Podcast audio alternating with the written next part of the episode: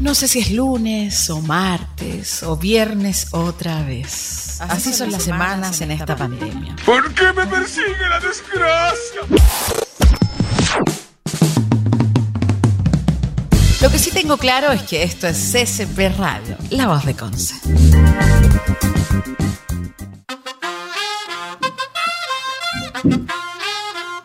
Hola a todos y todos, ¿cómo están? Eh, hoy esta camarita como que me muestra un poquito más arrugada y con más carita de sueño, pero no importa porque es lunes y, y mi cara lo sabe. Pero bueno, les cuento a todos hoy día eh, que supuestamente antes de, de este tema de, la, de, posponer la elección, hoy día era el capítulo final de, de, de marcas sociales, perdón, de Ciudadanía Activa y que tan, entre tanto podcast y tanta cosa que hacemos aquí en la CCP Radio, eh, se nos enredan los nombres. Pero hoy día era el capítulo final justamente de Ciudadanía Activa, pero eh, decidimos ampliarlo y decidimos hablar temáticas que son relevantes. Las semanas anteriores hablamos sobre vivienda digna, crisis hídrica, derechos de la infancia, etcétera, etcétera, etcétera. Y nos surgió una tremenda duda. Eh, en este proceso constituyente se van a requerir eh, muchos, muchos cambios, muchas, muchos eh, temas sociales, mucho también, mucha inversión y mucho gasto. Y también la duda es de dónde vamos a sacar, cómo vamos a financiar ese gasto tributario. Y esta semana también partimos con una pregunta clave. De hecho, estábamos viendo aquí que mm, la OCDE le dice a Chile, tómese su tiempo. Y tómese su tiempo para qué? Efectivamente, para la reforma tributaria. Así que hoy día, porque queremos también dilucidar esto, tenemos eh, invitadas, invitados, como siempre, que son de lujo. Así que vamos a partir por Carmen Gloria Sandoval, periodista eh, con una amplia trayectoria en medios regionales. Cierto que hoy día es directora de Trade News. Carmen Gloria, ¿cómo estás? Hola, muy bien, buenos días a todos. Muchísimas gracias por la invitación. Esta es primera vez que debuto en la televisión y, en, estos medios que no son lo mío, que no es mi pega, y lo mío son la juntar palabras nomás. Y es que eh, así es que estoy como un poco ansiosa igual, pero, pero, así es que, pero feliz de compartir con ustedes y de, y de empezar a meterme en estas cosas que son los de hoy, ¿no es cierto? Son los medios con que la gente hoy día se comunica, sobre todo en pandemia. Así es que gracias de nuevo por la invitación, Paula, y feliz yo de colaborarte en lo que, en lo que pueda. Y, bueno, aquí estamos. ¿Qué, qué podemos aportar en, no, modestamente? Gracias, Carmen Gloria. Y también estamos con Alberto Varela, gerente de ADC Consultores. ¿Cómo estás, Alberto? Alberto, creo que está. ¿Estás ahí, Alberto, o congelado? Que está congelado, Alberto. Y mientras tanto, vamos a pasar a Cristóbal Cifuentes, abogado tributario. Cristóbal, ¿cómo estás? Muy bien, Paula, y tu saludo a todos los radioescuchas y bueno, y también a los que nos siguen por las distintas plataformas. Eh, un gusto estar acá para hablar de este tema eh, de impuestos. Súper, y ahí, ahí tenemos, como siempre, a Alberto Valenzuela, gerente de AC Consultores, quien hoy día nos va a estar acompañando, ¿cierto?, para hablar en este ADC de la reforma tributaria, el gasto tributario. ¿Cómo estás, Alberto? Hola, Paula, ¿cómo están ustedes? ¿Me escuchan? Bien, también estamos aquí compartiendo con, con, con, nuestros panelistas que se suman hoy día, porque hoy día no hay candidatos a constituyente, hoy día no, no el escenario lo tomamos distintos eh, profesionales para hablar de esta temática. Y hablábamos, ¿cierto?, en principio de esta, creo que un poquito antes que empezáramos el programa, y decía este titular así, usted recomienda a Chile hacer una reforma tributaria, pero tomándose su tiempo. Y, y, ahí también respondiendo a este hace su tiempo, eh, ¿qué es lo que pasa? Porque hemos hablado de, a ver, las semanas anteriores de impuestos a los super ricos, el royalty, impuestos a los super ricos, que no sé si es igual sinónimo de patrimonio, pero, pero ahí, Carmen Gloria, en, la agenda económica hay, hay, varios temas también que se topan y, y yo creo que tienen que ver un poco de, de dónde sacamos la plata para poder hacer todas las reformas que vienen en este nuevo proceso constituyente, en estas nuevas expectativas que hay y que no sabemos cómo se van a financiar. Mira, yo, Entonces, yo creo que... Por... Sí, dime. Sí, Mira, lo que yo estimo es que, es que por lo, por lo que uno aprendió es que el tema de la recaudación de impuestos siempre es, es un problema. Eh, lo, lo, que el país recauda impuestos, por, el, mayor, el mayor aportador, por decirlo de alguna manera, de impuestos del país es el IVA y que aquí afecta a todos por igual, pero, pero mayormente a la gente, a los de menores recursos, porque todos tienen que pagar un impuesto importante por un litro de leche o por un kilo de pan. El impuesto es igual para todos.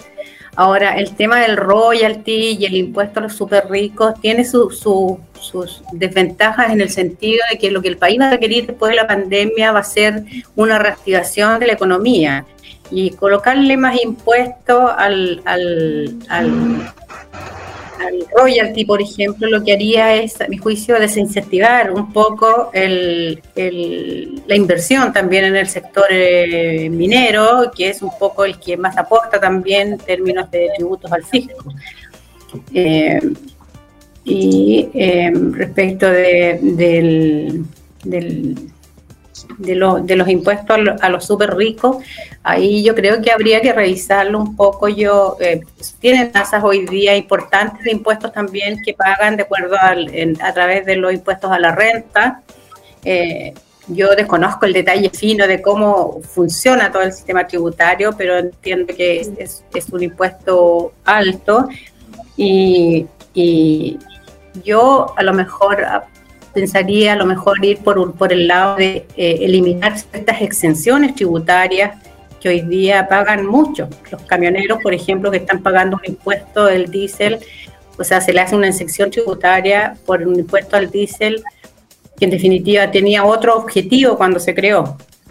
Es como el impuesto a, los combustibles. Y, y, yo siempre me he preguntado, y no sé si ahí Cristóbal o Alberto podrían aclarar por qué, por ejemplo, no se, no, no se les, se les quita la exención tributaria a las iglesias, por ejemplo, que tienen grandes propiedades y bienes, ¿no es cierto?, y no pagan ningún tipo de contribución al fisco. Y eso es como una pregunta en fondo para Cristóbal también, o para Alberto. Directa y buena la pregunta. Buena la pregunta. Es un tema que no, que no estaba en discusión. Bien, buena. Eh, bueno, no sé, pues, Cristóbal, hay, hay dos formas de responderla. A ver, eh, yo creo que la pregunta es bueno porque no... La verdad es que nunca se ha tomado ese tema porque yo creo que se pasa por alto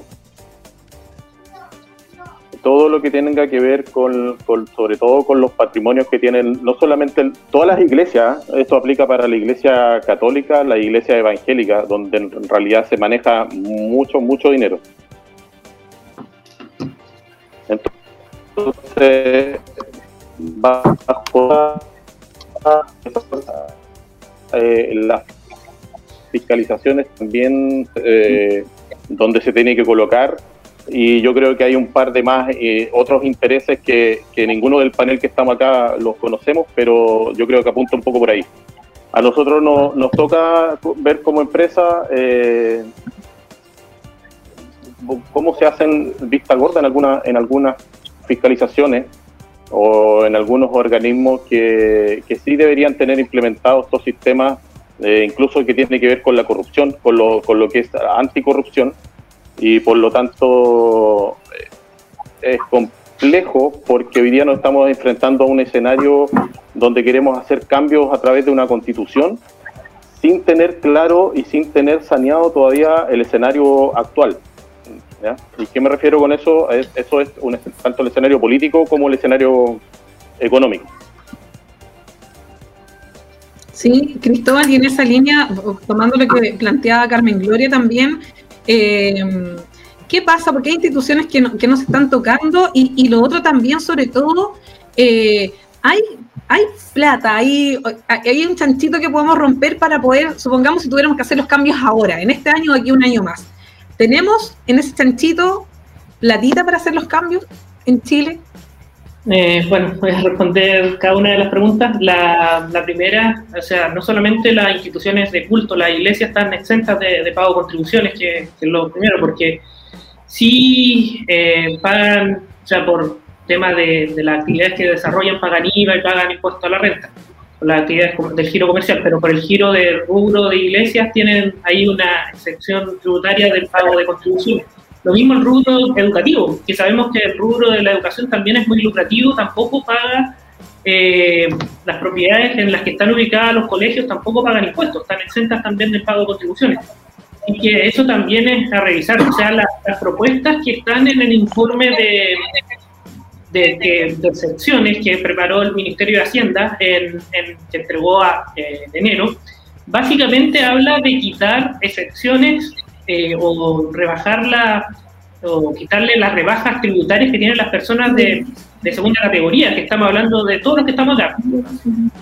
habla de eso principalmente y que básicamente es negativo, nos quita incentivo a las personas que están, a las personas al ahorro, incentivo a bajar la carga tributaria, por ejemplo, se tiene, hay un, toda la mayoría de las personas de cualquier clase social invierte mucho en sus estudios, después de sale de la educación formal, invierte en posgrado, invierte en magíster, eso que de alguna manera ayuda a mejorar el recurso humano eh, o ayuda a que las personas generen mayor riqueza, eso también debería contemplarse como una rebaja que tuvieran las personas de segunda categoría. Carmen Gloria ahí mencionó algunas rebajas también que, que, que, se debieran hacer los camioneros, el rubro también de la...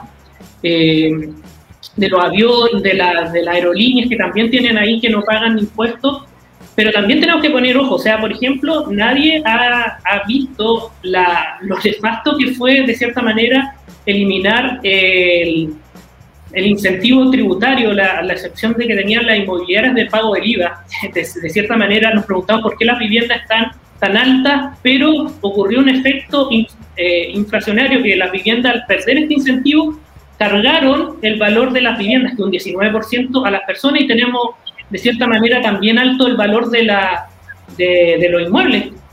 Y respecto a lo otro, que era la otra pregunta, no me acuerdo cuál, Paula, si me lo puedes repetir. me fui papa con esta, por eso. La, pregunta, la pregunta es que si tuviéramos, lleváramos el CIMIL para quienes nos están escuchando, si estamos en Ciudadanía Activa como cada lunes a las 13 horas, hablando, perdón, hablando sobre eh, la reforma tributaria, y estamos poniendo en contexto. Ah, ya, un poco, ya Sí, la, eh, eh, haciendo, haciendo el, el, el, repaso también para que nos están sumando en la transmisión. Estamos hablando, ¿por qué es la reforma tributaria hoy, en día? Porque estamos hablando de cambios, estamos hablando de, de brechas sociales que queremos disminuir, pero todas estas brechas van a necesitar dinero. Entonces, si tuviésemos que hacer un cambio de aquí a un año o de aquí a dos años, eh, ¿Tenemos chanchito en Chile, un, colchoncito para financiar esos gastos que vayan eh, en, aporte a las demandas sociales? Eh, la respuesta es no, o sea, porque los cambios son muchos que se solicitan y Chile ya está endeudado ya cerca del 40-45% del Producto Interno Bruto, que eso es mucho para lo que históricamente tiene Chile. O sea, normalmente con lo que se está planteando, con lo que ya existe, vamos al 2025 con un 45% del Producto Interno Bruto de deuda externa, que es mucho para el histórico de Chile, que siempre ha estado alrededor del 20%. Y normalmente cuando un país empieza a pedir mucho dinero, o sea, la tasa de interés sube. O sea, es lo mismo cuando nosotros como personas estamos demasiado endeudados y vamos al banco y solicitamos otro crédito, le dicen, le damos el crédito, pero se lo damos una tasa más alta. Entonces, por eso también se plantea y surgen todas estas iniciativas del royalty, del impuesto a los súper ricos, entonces, eh, surgen también muchas veces sin, sin, ser pensados desde la clase política, que eso es lo que se necesita ahora, una mayor calma de la, de la, de la clase política, porque, por ejemplo, el impuesto al royalty eh, ya se subió una vez y cuando se, sube, se subió, se planteó que a partir del 2023 se iban a hacer modificaciones y el 70% de las mineras que se acogieron al aumento del royalty que se hizo con el terremoto del año 2010 eh, se acogieron a este aumento de royalty, pero sin modificación a partir del 2023. Entonces, eh, también hay un respeto de, de los acuerdos, del, o sea, Chile puede modificarlo, y puede, pero va a desincentivar la inversión, o sea, porque hay también, o sea, el gobierno pierde credibilidad. Entonces, y lo otro también del impuesto a los super ricos, el gran problema es cómo, en qué momento yo determino el patrimonio si determino el patrimonio total, ese patrimonio de, las personas tiene pasivo, si le rebajo o no le rebajo el pasivo, cómo determino los activos, cómo determino el pasivo. Entonces es difícil contemplar eso y también puede afectar, o sea, uno tiene que pensar bien cuando pone los impuestos y qué clase de impuestos coloca, etc. Sí, sí, yo estoy de acuerdo con, con lo que todos han planteado acá, en el sentido de que si vamos a, categorizar los impuestos, si vamos a generar posibles fuentes de futuro de financiamiento eh, para abarcar todo lo que significa el presupuesto de la nación, eh, hoy día hay que hacerlo de la forma más eficiente posible. Yo eh, siempre he escuchado y este último tiempo está de moda el tema de, de lo que estamos conversando ahora, del royalty, de los impuestos a los super ricos, pero solamente estamos hablando de alzas de impuestos yo no he visto una propuesta concreta del gobierno ni de los economistas en el sentido de decir, oye, sí, le vamos a cobrar más a los ricos, eh, queremos colocar un royalty a la minería, que a todo esto dicho sea de paso, ya existe un royalty a la minería, no es que no exista, en, tributariamente se denomina como impuesto específico a la actividad minera, eso ya existe, ¿ya? Por lo tanto, hoy día, y, coincido plenamente con, el resto de los panelistas, en el sentido de que hay que cuidar la inversión, hay que hacer que esta inversión sea eficiente, no hay que desincentivarla porque si no nos va, va, a pasar lo mismo, vamos a terminar igual que el salitre, que era un boom en, el norte, y al final hoy día son pueblos fantasmas. Entonces las mineras se van a empezar a ir, van a empezar a, a, pagar más impuestos, se van a empezar a ir, vamos a perder las fuentes de trabajo y va a ser un gran golpe a, la economía chilena. Por lo tanto, hoy día, si bien yo coincido con que hay que buscar mecanismos y formas de recaudar más impuestos para financiar los proyectos sociales, también hago hincapié en que, en que este financiamiento tiene que ir en, en beneficio del resto de la población en general. ¿Y a qué me refiero con eso? Que yo no he visto una propuesta de rebaja del 19% para, lo, para, lo, para el resto de las personas, digamos. O sea, le vamos a cobrar más a los ricos, pero vamos a seguir pagando el 19%. Por lo tanto, el efecto para, en términos de ahorro o de incentivar que la, eh, el bolsillo, de, cuidarle el bolsillo a la, gente común y corriente, eh, es, hoy día cero. Por lo tanto, se sigue recargando a una tasa impositiva que es una incluso de las más altas versus los vecinos que tenemos nosotros, eh, del 19%, pero no he visto cómo se va a financiar. O sea, todos los bienes esenciales hoy día pagan lo mismo un kilo de pan, eh, y ahora que está de moda hablar de lo que es esencial y lo que no es esencial, que también, dicho sea de paso, y a lo mejor es tema de otra conversación, tampoco hay una definición clara de lo mismo. Entonces, hoy día todo cuesta más caro. Hoy día eh, en los autos, por ejemplo, hay modelos que subieron entre un 40 y un 50% y que están con ventas atadas a crédito, lo que también hace pagar más impuestos a las personas entonces, no hay una definición clara. Yo esperaría, de, estoy de acuerdo con que hay que recaudar más, estoy de acuerdo con que hay que financiar socialmente los proyectos, pero también estoy de acuerdo en que hay aliviarle en el día a día el bolsillo a la gente. Hoy día Chile es un país muy caro y pese a la pandemia y a todo lo que nos está pasando, estamos siendo más caros que sin pandemia. Entonces, si una pandemia no nos ha obligado a concientizar lo que realmente hay que hacer, Espero que lo que venga sea una propuesta lo suficientemente robusta de parte de todas las autoridades y de todas las partes involucradas para que esto pueda surgir y que seamos un país mucho más eficiente. Mm. Ahí yo creo que falta, y ahí yo creo que es responsabilidad de todos los que participamos de alguna manera, que somos los agentes, digamos, que se, nos, se nos llama de repente, de difundir un poco más todas estas informaciones, porque yo estoy convencida de que todos los que van a la carrera, en esta carrera constituyente, tienen re poca idea de, todo esta, eh, estos detalles que finalmente van a terminar afectándonos a todos. Y de lo que se trata es de resolver una cuestión que, que tiene que contribuir a, que, a una recuperación más dinámica de la economía después de la post o sea, pospandemia, porque si no vamos a estar entrampados en lo mismo y, y, no, vamos a, no vamos a surgir, no vamos a salir adelante nadie. Las familias están cada vez más endeudadas, eh, y todo, como tú bien dices, Alberto, está cada vez más caro. La gente se da cuenta de eso, pero la gente común y corriente no tiene como voz ni, ni voto para poder decir, oiga, esto a mí me está afectando, en fin. Eh, es, bien complicado. Respecto de lo, de lo que podemos, lo que decía Paula, de, a dónde se va a recurrir para cumplir con esto, pues en principio está eh, con estas demandas, ¿no es cierto?, de la ciudadanía que se van a expresar a través de todos estos grupos constituyentes, está el, fondo de emergencia que tenía algo así como 18 mil millones de dólares. Ahora, no sé de eso ya se ha sacado un poquito. y, viene el tema de, seguir endeudándose también otra vez. Estamos, estamos como en DICOM. Los impuestos es una parte nomás de eso, contribuir, digamos, al, al... Vamos a quedar en el boletín comercial con este tema. Yo, creo que... Yo creo que hay algo también que no se ha revisado y que hay cifras también que, que lo dicen, es la eficiencia de los gastos del Estado. O sea, han habido estudios de que el, casi el 60% de los recursos que llega a las municipalidades se pierde. El 60%. Entonces, eh, por otra parte, el Ministerio de Hacienda a través de la DIPRES también ha hecho estudios señalando de los programas sociales que no son eh, que no son eficientes y, y que alrededor de 8 mil millones de dólares. Entonces, eh, hay falta de voluntad política por parte también de, o sea, de los gobiernos y también para ver cómo también hacer más eficiente el, gasto público, cómo revisar esos dineros que se fugan. O sea, hicimos una reforma tributaria hace hace un poco más de un año, que se, eh, se creó por un tema, yo creo, más político, el impuesto a, las plataformas digitales, y mm. que se recauda alrededor de 120, 300 millones, mm. a, 300 millones de dólares al año, que en el fondo es, es un, digamos, es una mínima cantidad con, la, con lo que se eh, pierde o se... Eh, no se, se pierde por fuga de, la, de las arcas del Estado. Entonces, hay ahí también una revisión que hacer de los gastos que está teniendo el Estado y también cómo el Estado está utilizando los recursos que le llegan. Sí, y ahí, ahí no, yo en, este tema estudié, pero me reconozco, eh, como dice, no soy una letrada en temas tributarios. Yo soy una, una simple periodista, mamá de niños, de niños pequeños.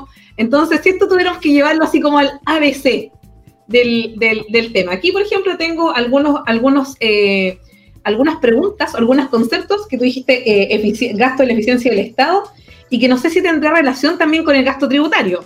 Y lo otro también que me, vuelvo a tomar de esta noticia que salió en el diario financiero, que nació, salió también publicado hace poquito antes de que estemos en el programa, y que hablaba de este tema de que en realidad la OCDE nos dice así como, oye, chicos, por favor, tómense todo su tiempo, no hagan reformas, evalúen los impactos, así como vamos pasito a pasito, como dice la canción de Luis Fonsi, eh, no hagan nada todavía con la reforma tributaria.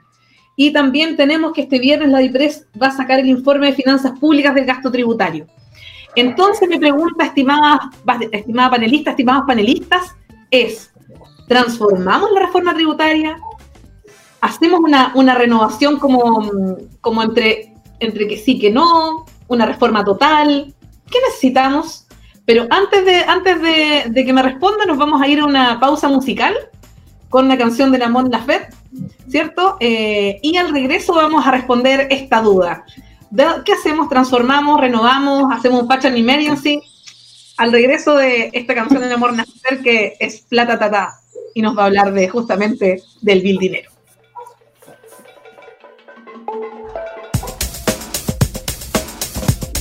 Oye, esa canción terminaba con los cacerolazos que estaban, eh, eh, estaban como muy de moda el último tiempo. Hay gente que le gustaba, gente que no, que le gustaba, que no le gustaba. Ahí.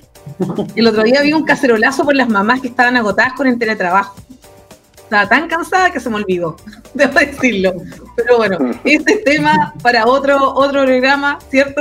Pero ahora me quiero centrar en, recuerden que estábamos hablando sobre eh, reforma tributaria, pueden decir, oye, ¿qué pasó en Ciudadanía Activa hoy día que estamos hablando como desde el análisis? Bueno, porque hemos hablado de que los cambios sociales, hemos hablado también de que hay muchas demandas ciudadanas, queremos cerrar brechas, pero todo eso necesita un presupuesto. Esto es como la casa, ¿cierto? Me dice, oye, voy a hacer un, bueno, se pueden hacer cumpleaños ahora, pero mm, cuando se podía hacer en tiempo normal, tengo que comprar la torta, los invitados, eh, voy a hacer un cóctel, ¿qué es lo que voy a hacer? Y para hacer todos esos presupuestos, todos esos cambios, o hacer una ampliación, ya que está, yo que lo estoy viendo en vivo y en directo, eh, ¿de dónde vamos a sacar la plata para comprar todo? Si, por ejemplo, está todo el doble caro, ¿dónde vamos a sacar la mano de obra? ¿Dónde vamos a sacar? Y así infinitos, etcétera, etcétera. Entonces, por eso hoy día estamos con Carmen Gloria Sandoval, periodista, directora de Tech News, Alberto Valenzuela, gerente de AS Consultores y Cristóbal Cifuentes, abogado tributario. Y justamente vamos a pasar a la segunda parte de nuestra entrevista estamos hablando de reforma tributaria y la pregunta es, ¿qué necesitamos para la reforma? ¿Transformación? ¿Reforma total? ¿Partecitos chicos? ¿Por dónde partimos? ¿Quién, quién, quién, quién Cristóbal Alberto. Carmen Gloria ahí está, está pidiendo la Carmen palabra. Gloria, Carmen Gloria, Carmen Gloria, No, Carmen Gloria. Yo creo que en los tiempos que estamos no, no conviene una transformación total, porque, porque es introducir más incertidumbre todavía a todos los agentes del mercado, a las empresas, a las personas, a todos.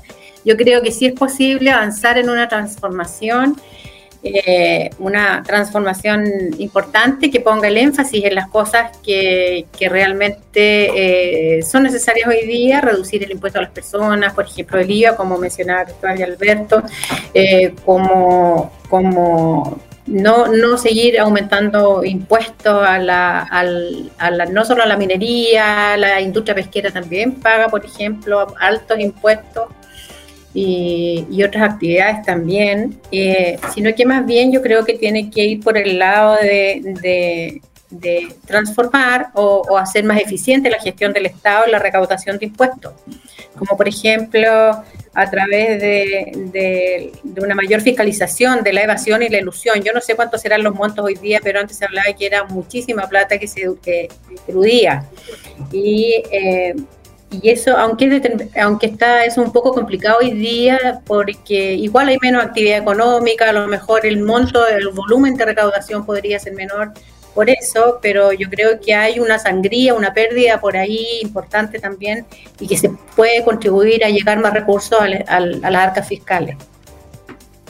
Eh, el crecimiento por sí mismo no va a generar, eh, yo creo, muchos recursos, por lo menos en lo inmediato tampoco, para ir a financiar las demandas sociales que se están requiriendo por parte de la, de la sociedad, ¿no es cierto? Y, y los otros, como también mencionaba en antes, es recurrir también al tema de la deuda, de la deuda desde los organismos internacionales, del Banco Interamer- Interamericano de Desarrollo, que ha dicho, qué sé yo, que tiene ahí disponible, aprobaron ahora en, ma- en marzo eh, un fondo importante de, no sé, no no estoy segura de la cifra, pero era como sobre 22 mil millones de dólares para los países y, a- y de los otros organismos internacionales como el Fondo Monetario Internacional y el Banco Mundial.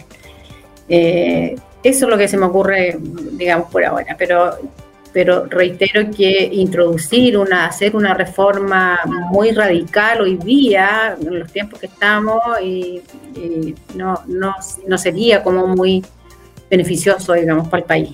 Por lo mismo que generaría demasiada incertidumbre en, toda la, en todos los agentes.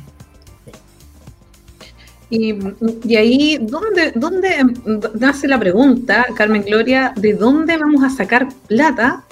¿De dónde vamos a sacar para hacer estos gastos que vamos a tener? ¿De dónde recaudamos? Tú decías eh, el, ver el tema a lo mejor de la evasión, que a lo mejor mejorar un poco ya lo que está, lo que se puede hacer, pero ahí también, eh, ¿qué tan factible es eh, este impuesto al patrimonio, el 19%? No sé, hay, hay, No, yo- hay una yo ahí. Desconozco cuánto es, pero hace un par de años el- los montos de elusión y evasión tributaria eran altísimos, altísimos. Y ahí yo creo que puede haber una, una, una parte importante que se puede recaudar por ese lado. Y el otro es con crecimiento económico, que ahí eso es, un poco más complicado, no sabemos cuál va a ser el nivel de, recuperación que tenga la economía en los próximos dos años, próximos 24 meses aunque algunas estimaciones del, del Banco Central y todo están apostando a que va a haber un crecimiento importante este año, obviamente mejor que el 2020, y en los próximos iría, iría también creciendo. No creo que sea suficiente como para responder a todas las demandas que la gente necesita hoy. Sí, sin, sin duda yo creo que el escenario es complejo. Y hablamos, un mix de cosas, así como... y, y hablamos en este backstage que teníamos mientras estaba la canción al aire, y Alberto decía eh, que también estamos en un escenario no solo económico, sino que también de contingencia sanitaria. Es también un tema no menor. No, no, no, no, no menor, porque, bueno, todo lo que dice Carmen Gloria, lo que ha dicho Cristóbal, lo que hemos conversado, eh, yo coincido plenamente. O sea, hoy día, eh, a ver, las demandas sociales del, del país hoy día no nacen con la pandemia. Eh, el país hoy día no ha cumplido con las demandas sociales históricamente. Esto no viene de, de- de hace 12 meses atrás, cuando nos dijeron que teníamos que encerrarnos ni nada. Entonces, si más encima le cargamos el tema de la pandemia, donde sí o sí eh, las familias se complican más, hay menos fuentes de trabajo, hay mayor incertidumbre, Eh, hay mayor, eh, incluso enfermedades que se han producido al interior de los hogares por lo mismo. La salud mental hoy día de los chilenos no, no es la mejor. La verdad es que uno le va sumando, sumando y sumando a cuando a cosas que ya no venías incumpliendo. ¿ya? hay cosas que no, las demandas sociales hoy día van, están, yo creo que están apuntando a lo más urgente entre comillas, que hoy día, ¿qué es lo que es? Hoy día es tener plata para vivir, plata para comer y, para pagar si me alcanza alguna de, las deudas. Pero cómo lo hemos enfrentado como país, yo creo que ahí está el error, porque hoy día estamos financiando los ciudadanos esta pandemia, ya sea por el seguro de cesantía, donde pudimos cobrarlo, o ahora podemos cobrarlo eh, completo si uno quiere, o financiamos el, el, tema del seguro de cesantía también operó para, para el seguro de desempleo que se inventó, que yo creo que, que también un, un financiamiento de las personas, y el famoso, los famosos retiros de la AFP, entonces, mm. pero hoy día, ¿cuál fue el error? Porque yo siempre he sostenido lo mismo. La pandemia no es, no es un tema político. La solución no es política. La solución viene de parte del equipo médico. Esto es un problema de salud. Mm. Pero ¿cuál fue, el, ¿cuál fue el error que se cometió? El no transmitir tranquilidad a la población desde el punto de vista económico o financiero y por ende tributario. ¿A qué me refiero con eso? Que si se hubiese adoptado políticas fuertes y mensajes fuertes y claros, que también hay un problema de comunicación hasta el momento, por eso hemos fracasado en el control de la pandemia, donde le hubiésemos dicho al país y hubiésemos acordado con las entidades financieras que se cancelan o se congelan todos los pagos de los créditos hipotecarios y de los créditos de consumo por 18 meses, hoy día seríamos mucho más eficientes y podríamos tener esos mismos recursos a otras cosas y las familias estarían más tranquilas. Porque hoy día, si bien se congelaron los juicios por, por la gente que debía sus créditos, ¿cierto? Por la gente que debe sus casas, hoy día la gente no puede ni dormir porque no tiene para comer, menos va a tener para pagar un arriendo o un dividendo. Por lo tanto, aumentamos la incertidumbre. Si aumentamos la incertidumbre, eh, disminuye la capacidad de pago, disminuye la, generación de empleo, aumenta eh, eh, la salud mental, o sea, se deteriora un, exponencialmente la salud mental de la población y eso hace que hoy día tengamos un país más pobre, con más incertidumbre y menos eficiente. ¿ya? Ahora, respecto a la recaudación que tú decías, ¿de dónde puede venir todo esto? Esto tiene que venir de los impuestos, pero como bien decía Carmen Gloria, claro, aquí pueden haber muchas ideas de yo dónde sacar los impuestos y todo pero tiene que, estar, tiene que estar bien aplicado porque esto no es un tema que vamos a solucionar con una reforma tributaria y en 24 meses más vamos a estar todos frotándonos las manos porque tenemos más plata para gastar. ¿ya? Hoy día tenemos que recuperar la plata que se ha, se ha ocupado y una vez que lleguemos a esa recuperación vamos a tener que trabajar también en los déficits acumulados sociales y económicos que, que, que hemos tenido que enfrentar como país históricamente. Entonces, eso está asociado con el crecimiento económico, yo concuerdo con eso, pero para que haya crecimiento económico tiene que haber estabilidad y tiene que haber seguridad. Hoy día nosotros como país, económicamente somos un país bastante sano, entre comillas, bastante fuerte, si es que nos comparamos con el resto, con nuestros vecinos y con otros países que están peores. Las comparaciones siempre son odiosas, pero tenemos que sacar algo bueno. Ahora, partiendo de esa base, que financieramente, que económicamente, eh, Chile es más robusto que otras naciones, podemos eh, partir implementando eh, programas de mejora que apunten al beneficio de la sociedad. ¿ya? Pero como dijo Carmen Gloria, esto tiene que ser algo bastante estudiado, esta es una deuda histórica, así como existe la deuda histórica con los profesores. Chuta, si, si, esto lo queremos aterrizar para no teorizar tanto, veamos, hoy día nosotros en, Concepción, la octava región es una, una región industrial. ¿Qué pasa, por ejemplo, con el tema del acero? Guachipato, desde que yo tengo uso de razón, que viene pidiendo la salvaguarda del acero. Hoy día hay un problema no menor donde si no se toma esa determinación, eh, se cierra Guachipato y se cierran todas las empresas asociadas a eso. Y hoy día, ¿cómo quedaríamos con ese nivel de cesantía? No protegiendo el trabajo, no protegiendo el recurso nacional, que también, si el acero lo potenciáramos tanto como el cobre, créanme que seríamos mucho más competitivos y podríamos tener una fuente de, ingresos eh, mucho más seguro y financiar varios programas sociales solamente teniendo en cuenta eso, solamente teniendo en cuenta lo que nosotros estamos produciendo. Entonces, hoy día el tema, como le vengo a decir, no es un tema político, es la pandemia es un tema médico y la economía es un tema social que tiene que estar respaldado por la ejecución y el criterio de los especialistas que estén a cargo. Esto ya dejó de ser político, la política no nos va a servir para llegar ni para satisfacer las necesidades de la población, porque ya lo comprobamos que no es así. O sea, ¿qué, es lo que tenía que pasar? Ahora, ¿qué tiene que haber? ¿Una hecatombe para que, no, para que esto no funcione? Si estamos en una pandemia. Nosotros como país no tenemos registro de haber manejado una pandemia. No tenemos historia 100 años atrás.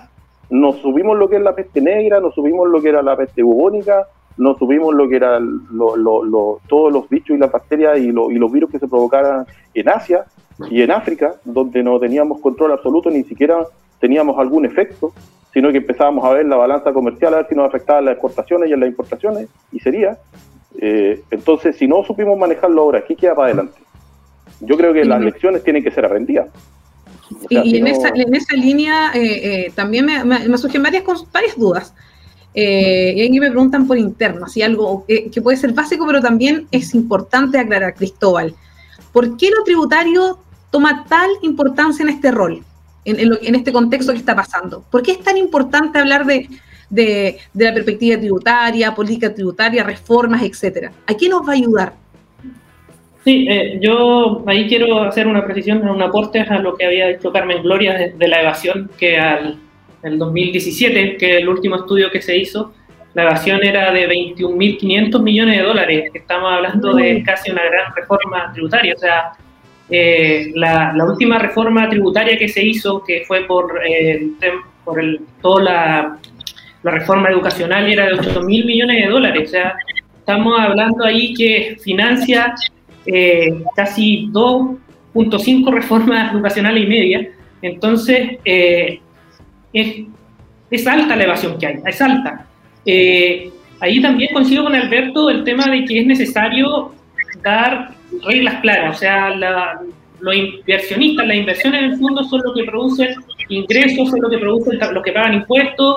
Entonces, mientras los inversionistas no tengan las reglas claras, estamos hablando de que tuvimos una reforma eh, eh el año 90 y después hubo una, gran reforma el año 2014, modificar el 2015, modificar el 2016, después el 2019, y eso no le da reglas claras propiamente tal a, a los inversionistas respecto, ¿por qué es tan importante? Porque, claro, o sea, va, se va a eh, escribir una nueva constitución, se va a ver cuáles son las políticas o cuáles son los derechos sociales, que en, el fondo la, la, la, gran revisión de la constitución va a ser el capítulo tercero de, de la constitución actual, donde están los, los derechos, las garantías constitucionales, y se van a incluir otras, se van a ver, pero todo eso requiere un financiamiento, y es lo que viene posteriormente a establecer esta, estos derechos que se van a incorporar y de qué forma también se van a eh, establecer en la Constitución. Y después eso hay que concretarlo, porque básicamente que una Constitución es una declaración de intenciones y después, después viene cómo hago efectivo esos derechos establecidos en la Constitución en las personas, le hago que lleguen de manera concreta. Por eso es importante la, la, la parte tributaria, revisar, ver qué es lo que se va cómo se va a financiar, porque actualmente tenemos un, eh, un sistema tributario que se estableció el año 74, fundamentalmente con la ley de IVA, con la ley de renta, que después se modificó en el 90, y que, en el 83 cuando hubo la, la gran crisis, eh, y después el 90, y después nuevamente cuando se intentó hacer una, eh, la reforma educacional en el año 2014, 2015, entonces es un sistema lleno de parches, un sistema con muchos parches que se va parchando y, adecuando de acuerdo a lo que se necesita hacer. Pero una revisión completa de, la, de lo que va a ofrecer el Estado requiere también una revisión completa de los tributos. Pero yo también recuerdo, voy más allá, o sea, tenemos, primero para eso tenemos que hacer el Estado más eficiente. El Estado es, o sea, no tiene, no tiene la capacidad ni siquiera de saber los destinatarios o las personas que necesitan ayuda social. Lo, lo, que fue una vergüenza o lo que quedó de manifiesto cuando se dio el bono de 500 mil pesos a la clase media. Hubieron muchísima gente que no tenía eh, derecho a ese bono y le llegó igual y después el Estado ni siquiera lo pudo recuperar. O sea, ahora recién cuando se va a dar el segundo bono a la clase media, a las personas que postularon sin haber tenido derecho no se les va a dar la oportunidad, pero toda esa plata se perdió, o sea, no se, no se recuperó. Salvo algunas personas que devolvieron. Entonces, el, tenemos un Estado que no está a la altura para saber los destinatarios de, o no tiene claro los ingresos de las personas y que recién ahora se están tomando medidas eh, como, o sea, el libro de remuneraciones que se hizo en conjunto entre el Servicio de Impuestos Internos y la Dirección del Trabajo va a permitir saber en línea cuánto es el ingreso de las personas que tienen mensualmente.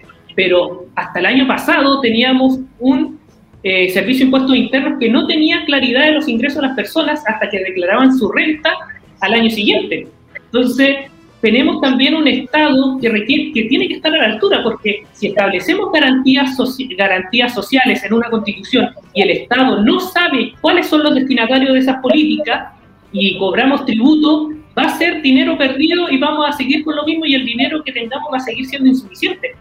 Se habla también de, de, endeudamiento, pero el endeudamiento no es la solución porque lo que se va a incluir en la, en la, en la constitución van a ser gastos permanentes y no podemos estar permanentemente todos los años pidiendo eh, dinero, eh, solicitando recursos para financiar eso. Otro dato importante, o sea, el presupuesto actual hasta el año 2019 se pedían 12 mil millones extras eh, de deuda o se emitían bonos a 20, 25 años para pagar el presupuesto de la nación. O sea, tenemos un presupuesto, teníamos un presupuesto de alrededor de 70 mil millones de dólares y que básicamente era financiado 58 mil a 60 mil millones de dólares y el resto se está financiando en crédito. O sea, ya estamos viviendo de cierta manera endeudados para financiar el presupuesto de un año normal del Estado.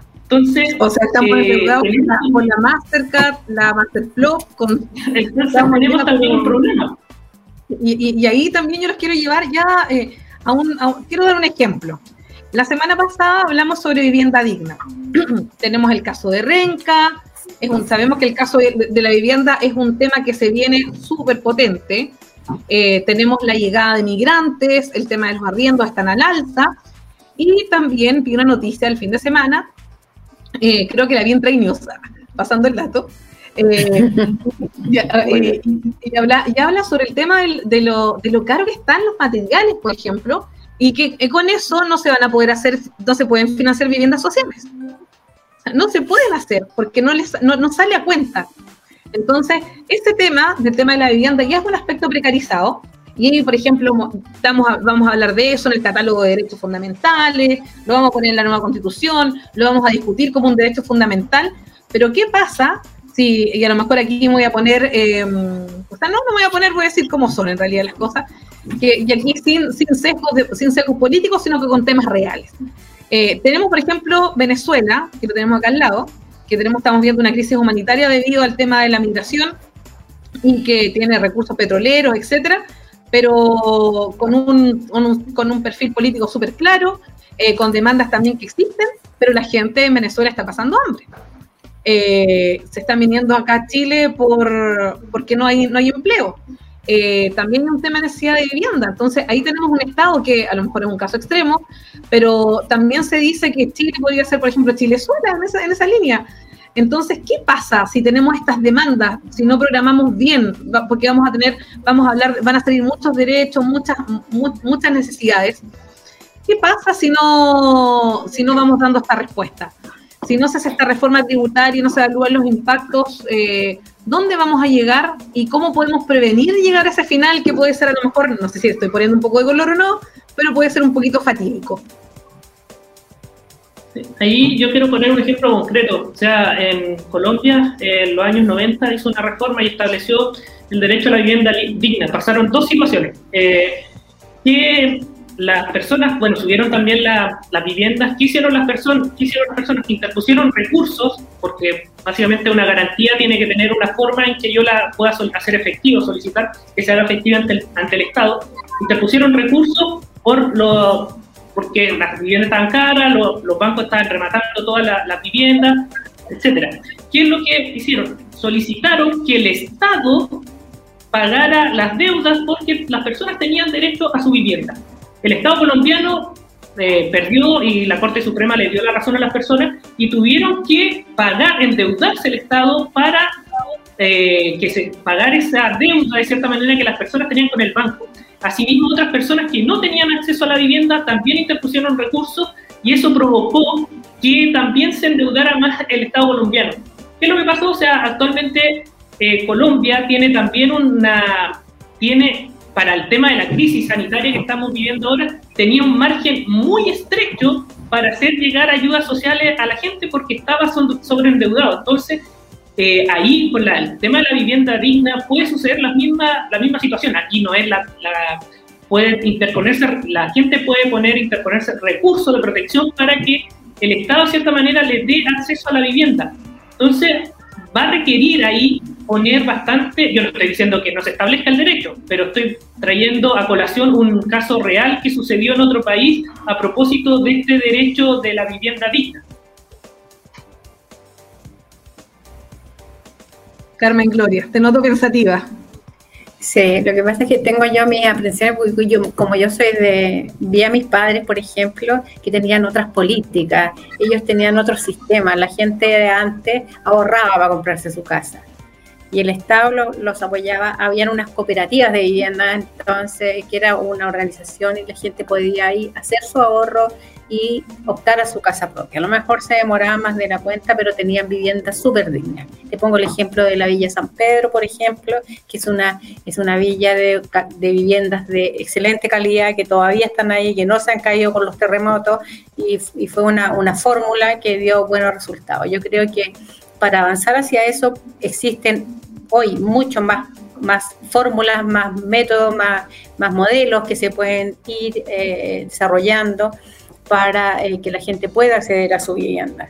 Hay, hay, aportes del Estado también, a lo mejor igual habría que revisar ahí quiénes pueden sí optar efectivamente, porque ahí hay mucha trampa también. Hasta ahí sabemos, muchos casos se han conocido de gente que tiene una casa y la rienda a los dos meses de que se la adjudicó mm. y ya tenía uno o dos antes. Entonces ahí también hay un, laissez-faire del Estado que no pone ojo y no fiscaliza cuando tiene que fiscalizar. Eh, el tema, el tema eh, esta es una región eh, que produce muchísima madera y la gente ve que la vivienda en madera lo ve como algo así como de segunda categoría, cuando en los países nórdicos, por ejemplo, todo se construye en madera. Entonces hay, hay que hacer ver que las cosas no son así como tan tan, tan en blanco y negro, que se pueden buscar esas soluciones, que las soluciones tienen que ser creativas. Hoy día hay muchísima gente, profesionales jóvenes muy inteligentes, que están buscando siempre innovaciones por cualquier parte. Eso se puede aplicar, eh, pero hay que mostrar todas las opciones, hay que eh, eh, ponerlas en una vitrina de manera que todos puedan eh, acceder y hacerlo parte de las políticas públicas respecto del acceso a la vivienda para la gente, así como el acceso para el agua y, otras cosas. Eso, eso. No sé, ¿qué otra? ¿Habías preguntado otra cosa, Pablo, ahí? Está sin micrófono. Ah, perdón, es que muteé acá porque estaban llegando no, los ah. pequeños. Eh, la gran pregunta de materiales y todo eso tiene que ver también con una cuestión puntual nomás, pues de demanda, que claro. la gente tuvo platita y empezó a comprar más, los barcos no llegan con todos los materiales que se requieren, en fin, eh, es por una cuestión muy puntual nomás.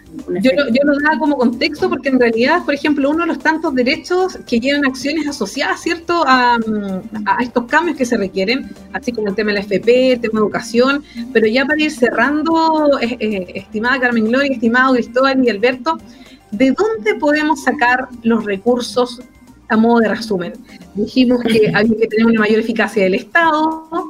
Eh, parece, parece que el impuesto al royalty no es la primera vez que se va a aplicar, como decía Alberto, sino que también se ha aplicado otros años, pero también hay cosas que pueden ser efectivos. Y el impuesto a los super ricos que se quiere aplicar una vez, creo que no sé si era entre un 22 o un 28%, algo así el alza, decía el Diego Starper el otro día el diputado. Eh, ah. pero también el tema es ¿Cómo definimos el patrimonio?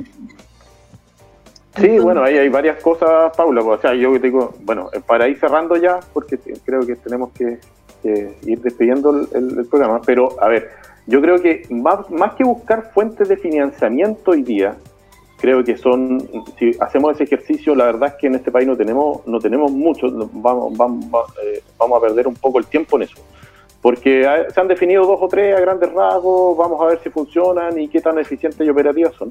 Lo que yo pienso personalmente que el país debe hacer es eliminar la incertidumbre, ¿ya? Eliminar la incertidumbre a nivel económico, eh, a nivel político y por ende a nivel nacional, de tal manera de poder atraer más capitales extranjeros y de fomentar la inversión y que, esa informa y que esa inversión tenga el retorno esperado que espera el inversionista. O sea, mientras más trabajo generemos, mientras más inversiones nacionales y extranjeras hayan, más eh, recaudación de impuestos vamos a tener por esa, por esa sola operación. Hoy día en el, país, eh, claro, está todo más caro, como hablaban de los materiales, hablaban de la escasez, pero eh, entiendo que hay mercados que, claro, no ha llegado el barco, qué sé yo, no ha llegado el buque con los materiales, pero lo, lo que es mercado interno, nosotros no podemos ser tan sensibles en reaccionar, por ejemplo, en un par de semanas o en una semana y que suban todos los precios, que suban, perdón, todos los precios de los alimentos. Eh, eso no es normal. Hoy día el kilo de palta está en 7.200 pesos. En oferta lo encuentran a 6.400. Entonces, no, eh, eso quiere decir que hay un, hay, un, hay un mal manejo, que hay poca fiscalización y que en realidad hoy día hay mucha incertidumbre. Y ante la incertidumbre tengamos claro, y ya lo demostramos como país, que es, va a ser un país menos eficiente y mucho más caro. Por lo tanto, yo trabajaría en ese punto. Creo que eliminar la incertidumbre hoy día es esencial, es un objetivo primordial y un objetivo eh, en el cortísimo plazo, ni siquiera en el corto plazo, en el cortísimo plazo. O sea, eso tiene que estar listo en un par de meses más. No, no, ya se nos acabó el discurso, el tiempo y, todas las buenas y la declaración de buenas intenciones. Hoy día eh, tenemos que ser un país potente, tenemos que eh, aprovechar que estamos, entre comillas, saneados económicamente, eh, que vamos a enfrentar una deuda histórica no menor y que tenemos que saber pagarla para no ir perjudicando las, todos los beneficios sociales y, y, todo lo que tenga que ver con el bienestar de la población. Y, y lo otro es que tenemos que subir el estándar. Lo que es social no tiene que ser sinónimo de malo. Lo que es una vivienda social no tiene que ser una vivienda indigna, no tiene que ser una vivienda que no se fiscalice, ¿ya? Lo que es un programa social no tiene que ser un programa desde el desde. Tenemos que nivelar hacia arriba, como decimos nosotros. Hoy día tener eh, el Sename funcionando en las cosas, en las condiciones que funciona, es un desastre. Y por lo tanto tenemos que, eh, eh, eso, ahí tenemos que poner el foco, ahí tenemos que poner el ejercicio lo social nunca ha sido malo si estamos todos insertos en la misma sociedad. ¿Por qué va a ser sinónimo de, de, barato, de malo, de, de, que va a ser desechable, de que solamente pueden acceder las personas que ganan el sueldo mínimo? Y que si yo vivo en otro barrio es porque gano un poco más y puedo generar mejores recursos. En los países desarrollados lo, lo, social y lo público es lo mejor. Claro, es cuando tú dices, como eh, llevándolo hacia un plano, por ejemplo, del derecho a la salud, FONASA y SAPRE. No, ISAPRE. Y, resulta que el ISAPRE te cubre menos que FONASA, porque hoy día, por ejemplo, tener FONASA y tener un seguro complementario de salud, si haces el ejercicio matemático, te cubre más que tener un, plan, un, buen plan de ISAPRE. Pero eso, eh, pero eso pasa por también por, por fomentar la cultura, el conocimiento, que la gente de que lo que estamos hablando tenga el mismo acceso que tenemos todos. Sí, eh, aquí como decimos nosotros, ha aumentado el poder adquisitivo, pero no aumenta la cultura. Entonces al final la gente tiene más lucas para invertir, pero es más ignorante en lo, que tiene que saber. Y, y, tener un país más ignorante hoy día es tener un país menos eficiente, que tenga menos recursos. Y que tenga menos recursos como, como se dice en el fútbol, y disculpen la jerga, como va a salir jugando, en el sentido de que si yo me enfrento a un problema, sé como, o tengo más de un arma para salir del paso soy más culto, eh, tengo mejor nivel de educación, tengo mejores contactos, eh, puedo llegar a más personas, por lo tanto tengo más herramientas que me hacen inferir cuál sería la, la mejor solución a mis problemas. Pero eso es una cuestión ya de, que tiene que haber un empuje que realmente se note, que tiene que haber una, una, postura del, del, del, gobierno donde, donde lo social, como le digo yo, y no me dejo de ser majadero con el tema, no tiene que ser sinónimo de malo. No tiene que ser sinónimo de malo, porque si no estamos muy mal, estamos muy mal. O sea, hoy día nosotros queremos ser como los finlandeses, eh, como los neozelandeses, pues, pero partamos por culturizarnos, partamos por aprender, partamos por conocer y, y asegurémonos de que ese conocimiento llegue a toda la población sin distinción. Exacto. Carmen Gloria, Cristóbal, ¿qué les gustaría mencionar al cierre? Yo coincido absolutamente con Alberto en lo que lo que hay que despejar son las incertidumbres. Ninguna, nadie va a venir a invertir en este país, ni, ni nacional ni extranjero, si es que las condiciones y las reglas del juego no se respetan y no están claras. Y no cada dos, tres años se empiecen a cambiar y, y es como no se puede nomás, no se puede, no, no, no eres creíble como país ni, ni como Estado. Eh, nadie, nadie va a confiar en ti. Y si eso no ocurre, no va a haber trabajo, no va a haber crecimiento económico, no va a haber eh, desarrollo. Estados Unidos dijo el otro día que, iba que estaban pensando en, cambiar muchas de sus plantas a países, están buscando países emergentes donde instalar plantas para, para, eh, para fabricar piezas o partes o vehículos completos. Y y, ahí están, bueno, no son muchas las opciones y las están buscando precisamente en América Latina por, por los problemas que hay con China. Entonces, esas son las oportunidades que, que, los agentes del Estado tienen que estar preparados para hacerlo. Pero por otro lado, hay un batallón de políticos que discuten millones de cosas sin mucho fundamento a veces. Entonces, eso genera mucho ruido y finalmente las cosas no se avanzan, no se avanza por ninguna parte. Y seguimos enredándonos en esto y creyéndonos estos discursos medio demagógicos que no aterrizan las cosas y no ponen los números donde hay que ponerlos. los números no mienten. Eso lo aprendí hace tiempo. Exactamente. Los números no mienten. en esa clase también nos vamos, vamos, a ir cerrando. Cristóbal, tu mensaje al cierre, desde lo tributario, desde los derechos sociales, desde cómo financiamos tantas cosas. Sí, o sea, bueno, la, ahí está la, la, hay que dar certeza a los inversionistas, reitero lo mismo. Eh, veamos cuando ocurrió el estallido social, cuánto subió el precio del dólar. O sea, el dólar subió, tuvo casi en 830 y eso hizo que muchas cosas encarecieran. O sea, Chile es un país que vive de muchas importaciones, tiene muchas importaciones, eso hizo que encareciera y todavía tenemos un dólar relativamente alto, sobre los 7.30. Entonces, igual ahí hay un tema también de que eh, mientras no sabemos qué va a pasar cuando suceda la elección y cómo se va a eh, conformar la convención constitucional, entonces hay que dar certeza para que no, no sigamos encareciendo los productos.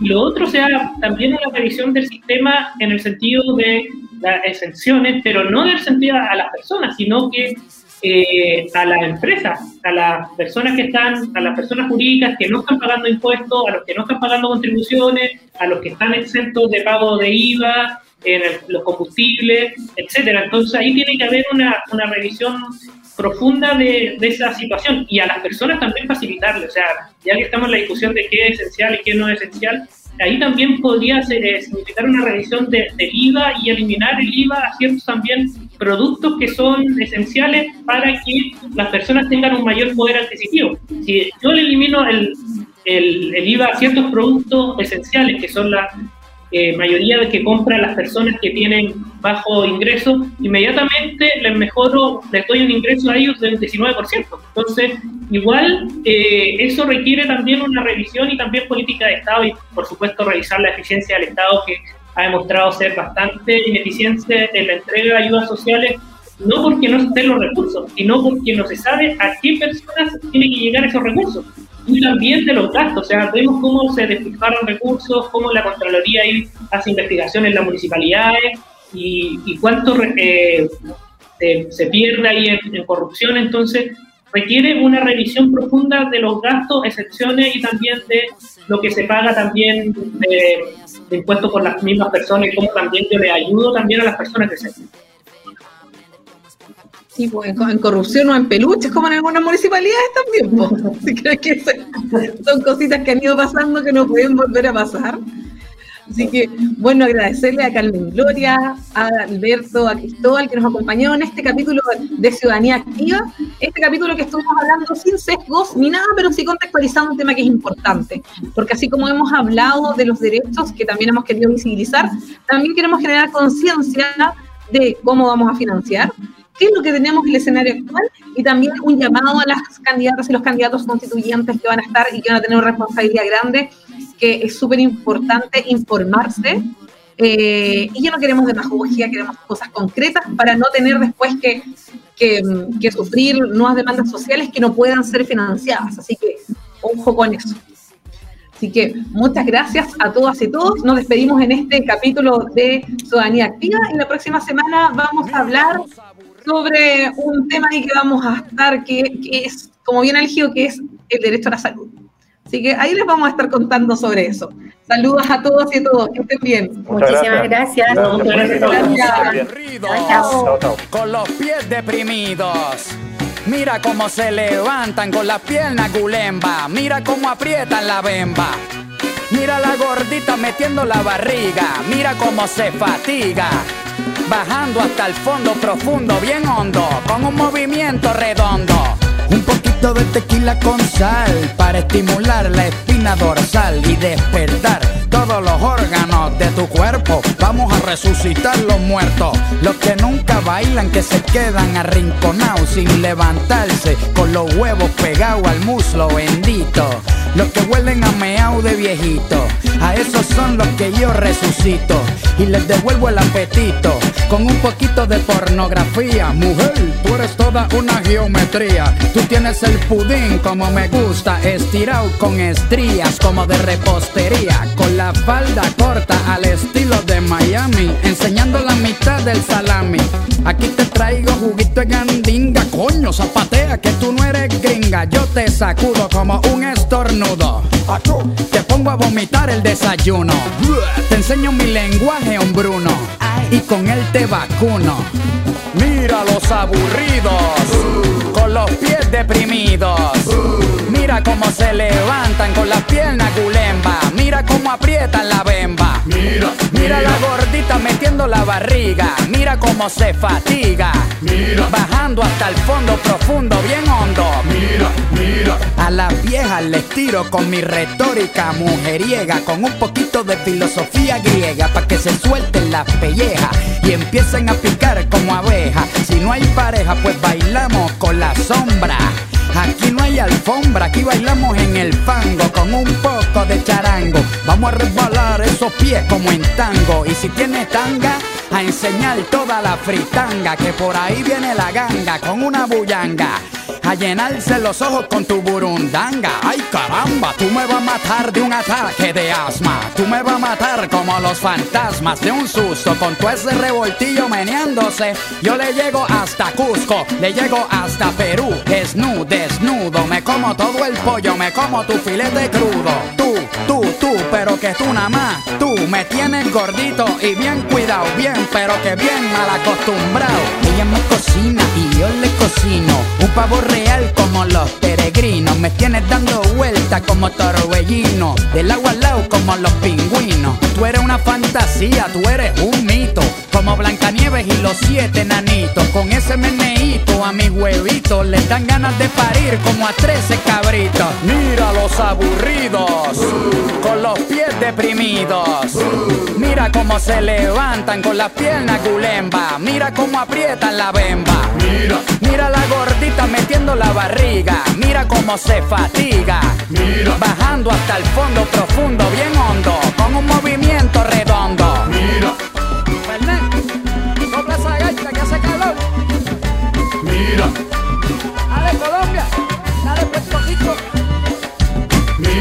Mira, mira.